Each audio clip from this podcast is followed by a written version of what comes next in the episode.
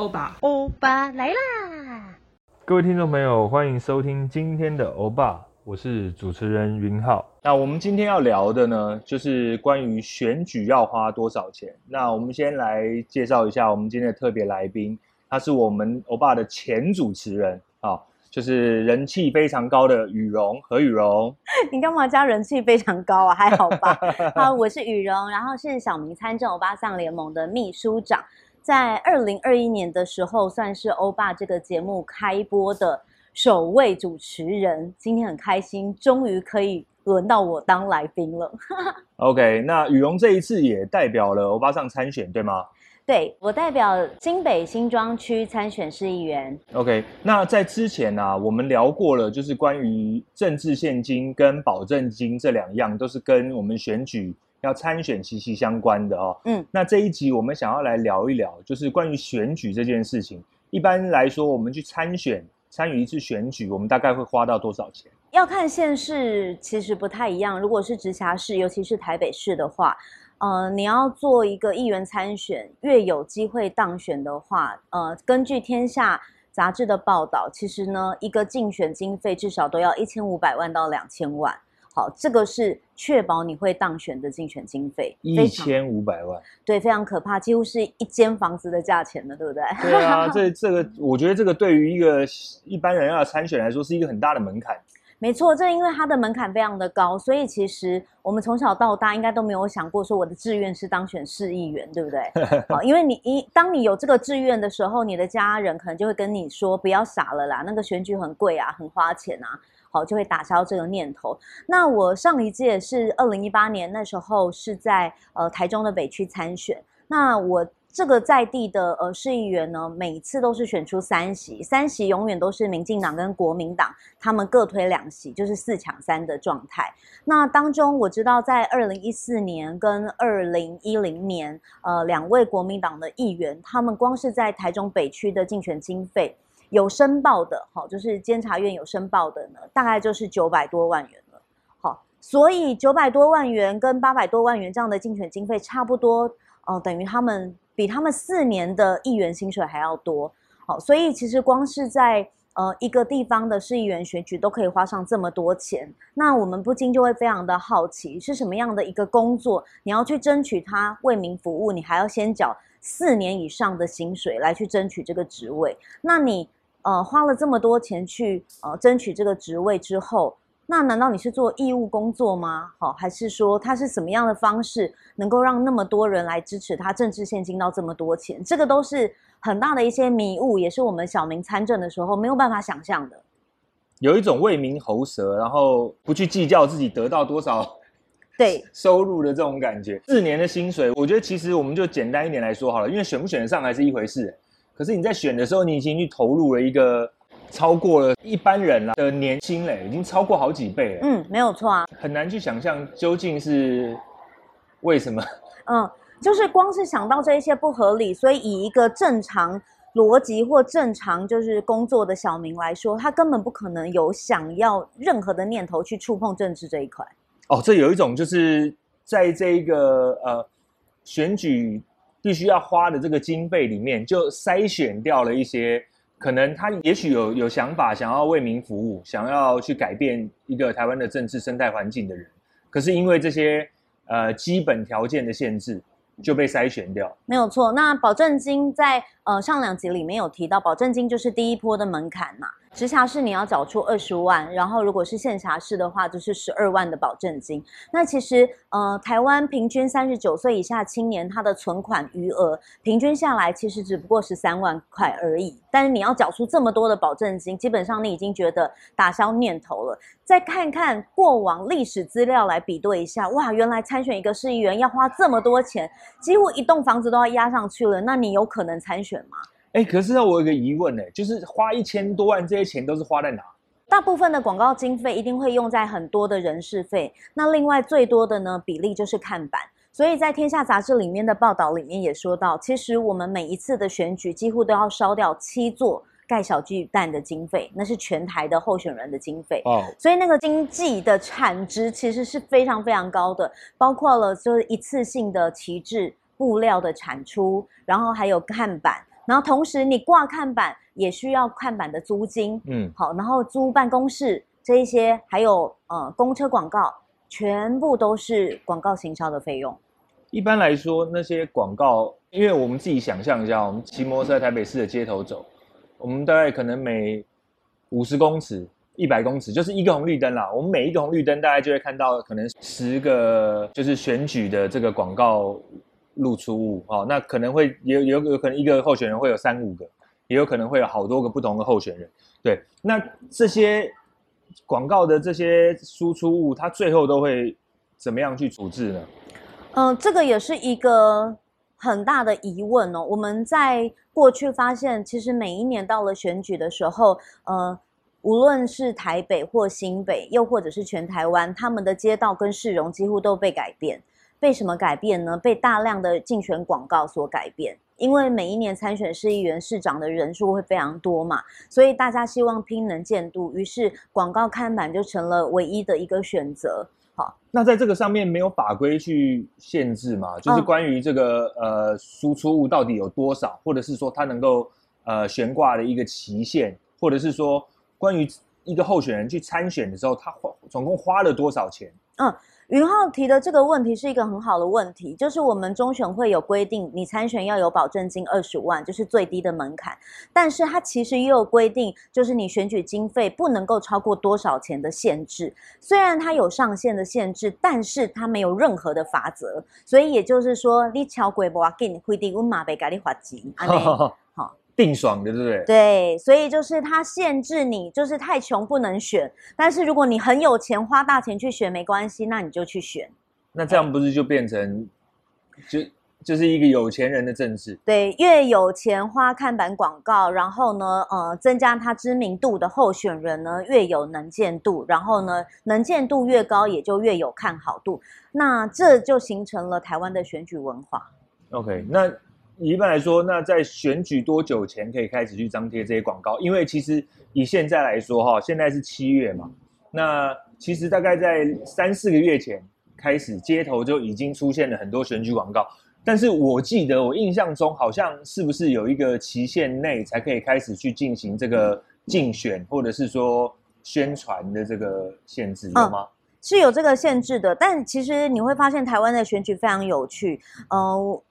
比方说，最近你没有觉得选举广告这么多，那是因为呢，其实第一波的高潮会在去年，就是选前一年的年底。为什么？因为那个时候国民两党他们各自要进行党内初选。哦，对，所以其实呢，在党内初选的时候，因为其实呃，国民两党他们在地方政治的结构里面已经算是蛮稳固的，所以基本上他们几乎都可以算出我这个区域里面当选的席次可能。几行以内是稳定的，嗯、然后呢，还有另外一席是危险的，嗯、所以基本上你只要经过党内初选，基本上都会确保你几乎有百分之七八十。有当选的几率，甚至是百分百当选。所以真正竞争激烈的，对国民两党这种大型的政党来说，真正激烈的是党内初选。所以你会发现，去年年底的时候，嗯，怎么选举还没到，大家的那个选举广告其实非常多，就是说民调什么唯一支持这样。对对对对对，我都会看到那个电话民调，请恳请唯一支持谁？对对对，所以那个最激烈的就是在党内初选。可是这样有个问题啊，就是党内初选它不算选举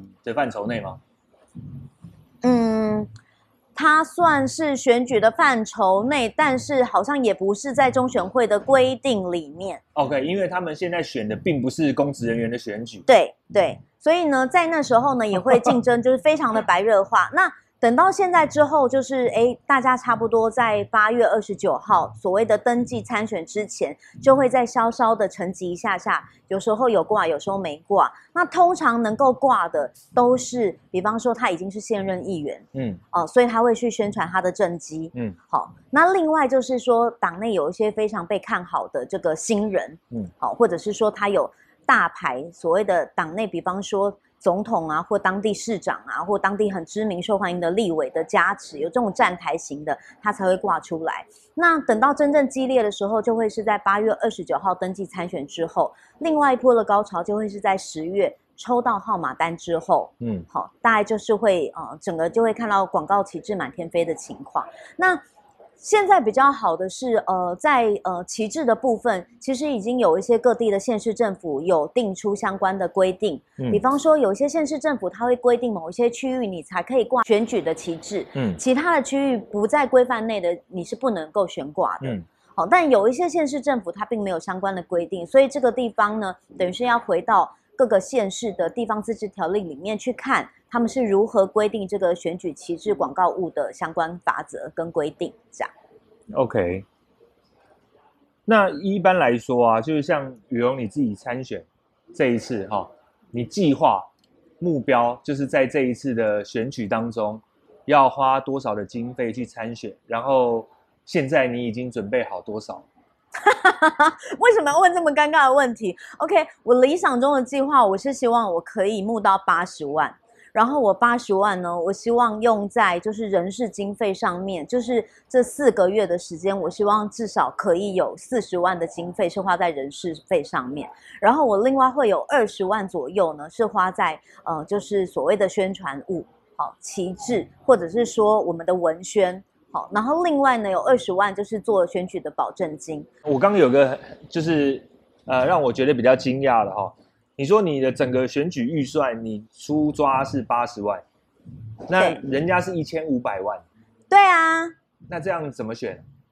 就是这样选，嗯。我之所以会抓这个数字，是因为哈，我们在二零一八年呢，欧巴桑当年有二十一个就是女性参选，嗯，那我们当时呢，全台湾募到了三百八十八万，包含了保证金，另外还有我们竞选的经费，嗯，所以平均一个人大约是花二十万，嗯，好到四十万不等。那有一些人就是平均下来，甚至只花了十几万的竞选经费，嗯，但我们在全台湾拿下了八万多张的选票，哇。好，那所以其实以这个 CP 值来讲呢，其实投票给我们，这、就是其实 CP 值是非常非常高的。好，因为我们不需要花那么多的钱，我们甚至是你看别人三百八十八万可能不够一个人参选，我们就可以让二十一个人可以打这一场选战了。嗯、好，那而且我们在各地其实也有一些斩获，比方说像是我的区域。我呢花了二十万左右，但是我拿到了六点多趴的这个呃选票，嗯，好，所以其实如果六点多趴放到新北来讲的话，其实六点多趴七趴左右，其实已经是到达当选门槛了，嗯，对。那我我在想，如果是以这个经费再往上两倍或三倍的话，那也许我们在新庄就很有机会，真的可以挤进一席了。那新庄在二零一八年呢，其实在呃当时是呃刘欣怡参选，那当时他花了四十万经费在新庄这个地方就拿下了一万张的选票，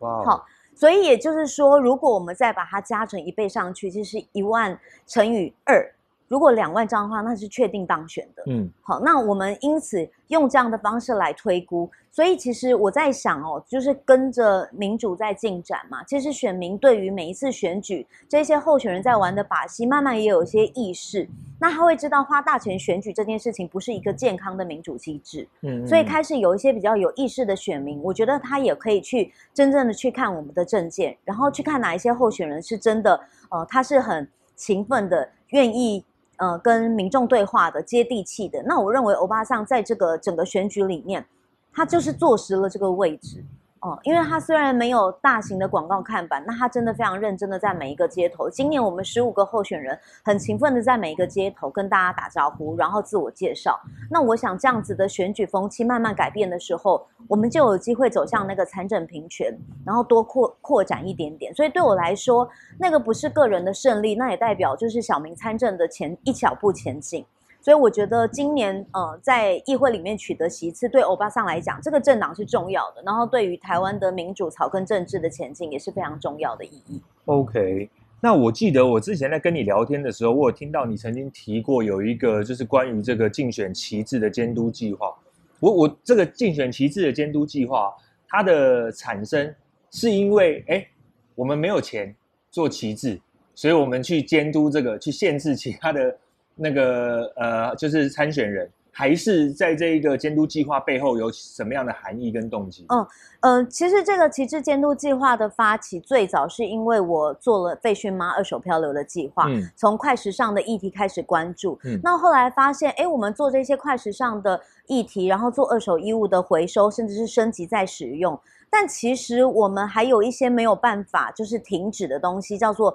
每四年一次的选举，它都会有大量的选举衍生物，嗯、就是这一些一次性的垃圾，因为。你选举产生出来的背心、布旗还有旗帜，你只否这一次选举嘛？嗯、你下一次选举，你可能就换了号次了、号码了，然后而且你的 slogan 可能不一样了，你的长相也可能不一样了。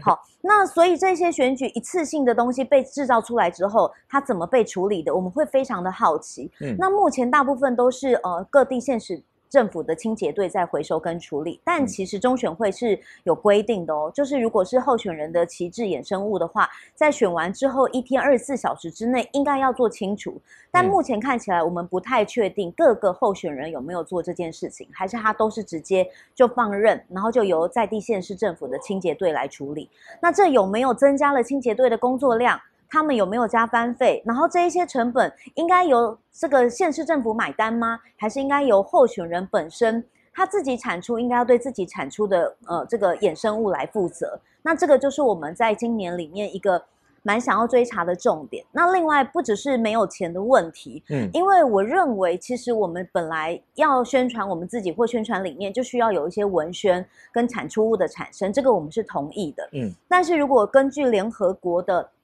呃，这个相关的呃，就是对环境的诉求这个指标上面来说的话。其实它会要求所谓的生产消费负责任，嗯，好，这这件事情就是说，我如果是生产制造商，我对于我生产出来的东西，我应该要有一定的责任，知道它怎么样被这个地球可以不可以被消化掉，会不会造成污染，嗯、这个是我在生产端要负的责任。嗯，那消费端要负的责任就是我买了它之后，我是不是随意就浪费它？我也没有想过我要怎么处置它，嗯、然后是不是轻易的就丢掉它，然后丢到哪边会造成别人的。呃，困扰会不会造成环境的污染？嗯，这些东西就是消费者端要负的责任。嗯，那其次呢是选举衍生物。那作为一个市议员，他如果口口声声说他支持环境或者是环保，那他对于他选举衍生物，也就是他竞选的手段，他有没有去做到他的负责？嗯，好，所以从他的生产到他的离开，这个选举衍生物，我们认为这个责任最大的应该是回到这个候选人跟他的竞选团队身上。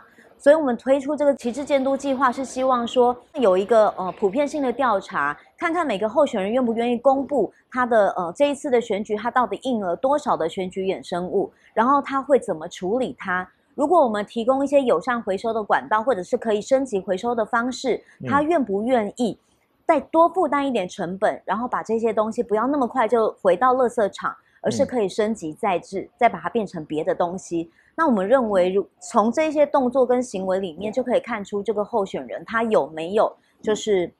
环境实践的这个呃决心。OK，那你刚刚有提到，就是呃，你们会去提出对候选人提出邀请他们来去公布他们的这个在竞选旗帜上花费的一个成本，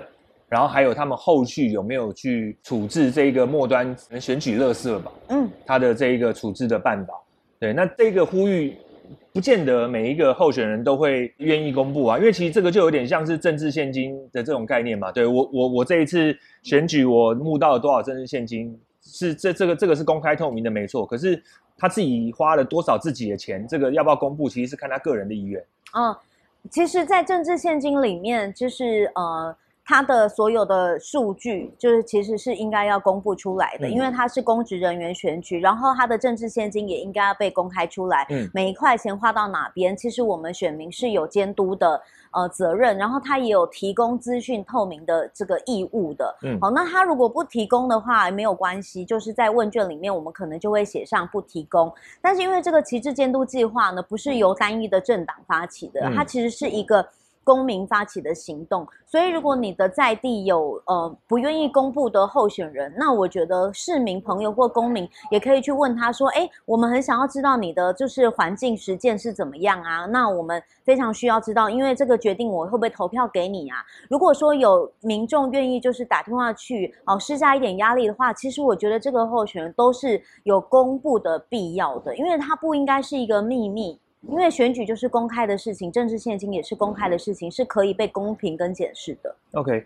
那以那个回收的部分来说啊，一般候选人他也许他能够想到的回收的管道有限，大部分可能就是花钱请垃圾车来，然后沿街收，然后就把这些选举延伸物把它给处理掉、销毁掉。那在这个方面来说，其实它能够对环境，或者是说对于环保这个议题上，它能够落实的其实是有限的。那在这个方面，你刚刚提到那个旗帜监督计划里面，他们有什么延伸出来的做法，或者是可以让这些候选人去参考？实施的方方向。嗯，我们在旗帜监督计划这个方案里面的这一群妈妈，他们就有想到说，可以怎么样串联各地，比方说有一些那种就医改造的啊，好家庭代工的啊，这一些零星的这一些伙伴跟朋友，那他们如果有相关的数据啊、资料点啊的提供，把它 list 出来的时候，其实可以提供给这个地方的候选人的办公室，那问他们愿不愿意，就是说，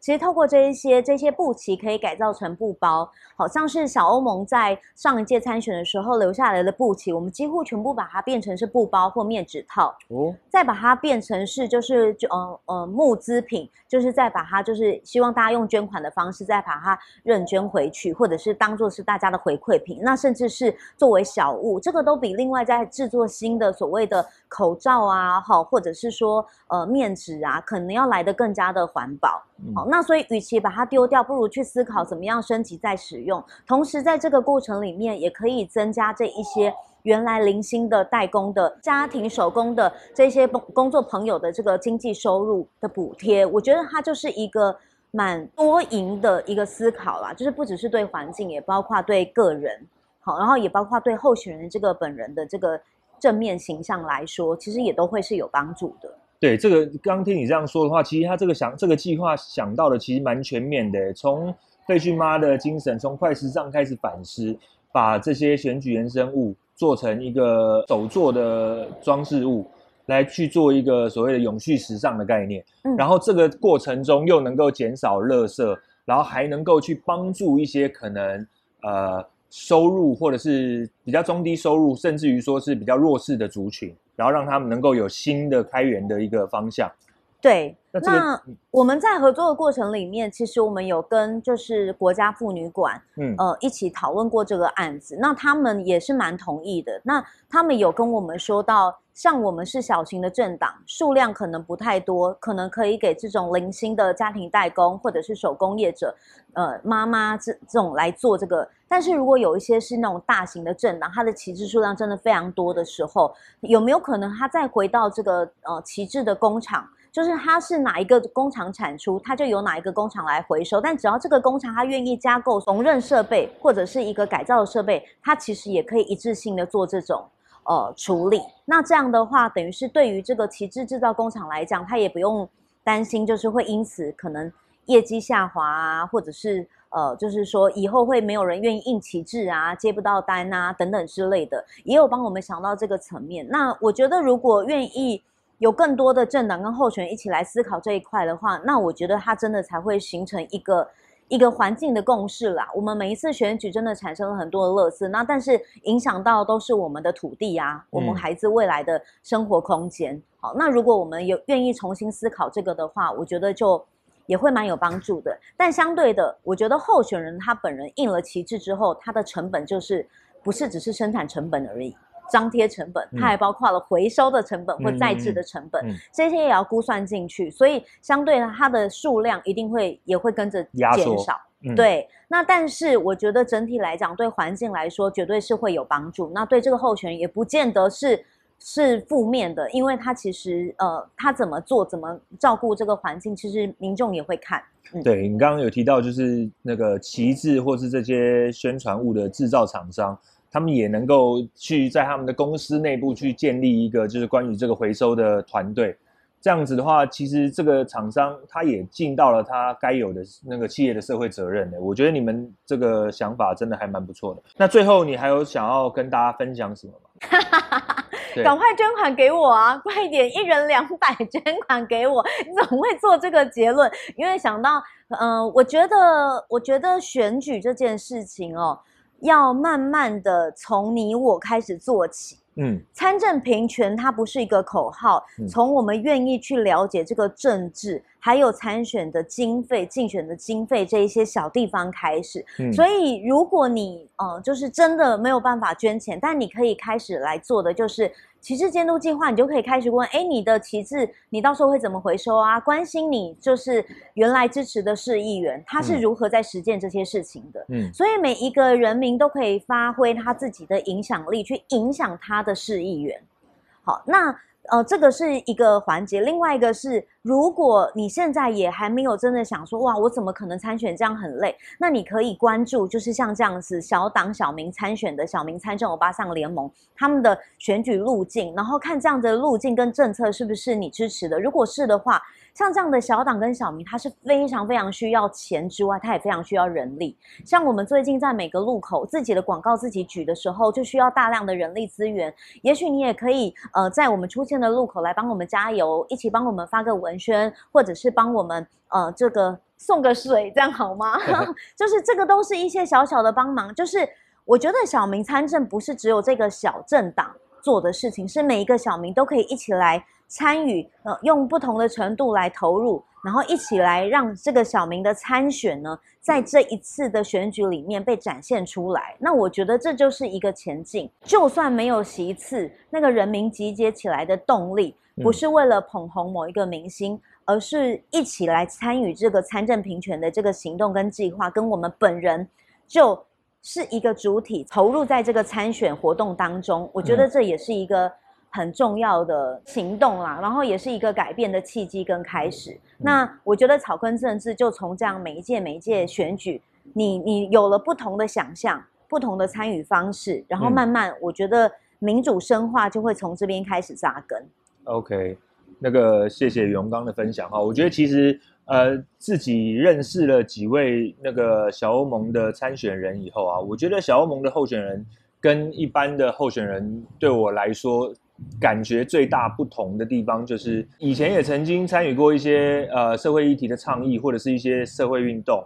然后你会发现有一些呃就是民意代表，赶快把他的名字讲出来。不不，我们我们不用 不用不用特别去讲强调哪些，因为我觉得这个会有一种攻击的感觉。但是我我我想要讲的就是一个现象了哈，就是其实当很多的民意代表跟立法委员、市议员他们选举选上了以后，他们其实在做的事情就是他们的事情。那我觉得小欧盟的每一个候选人，他们在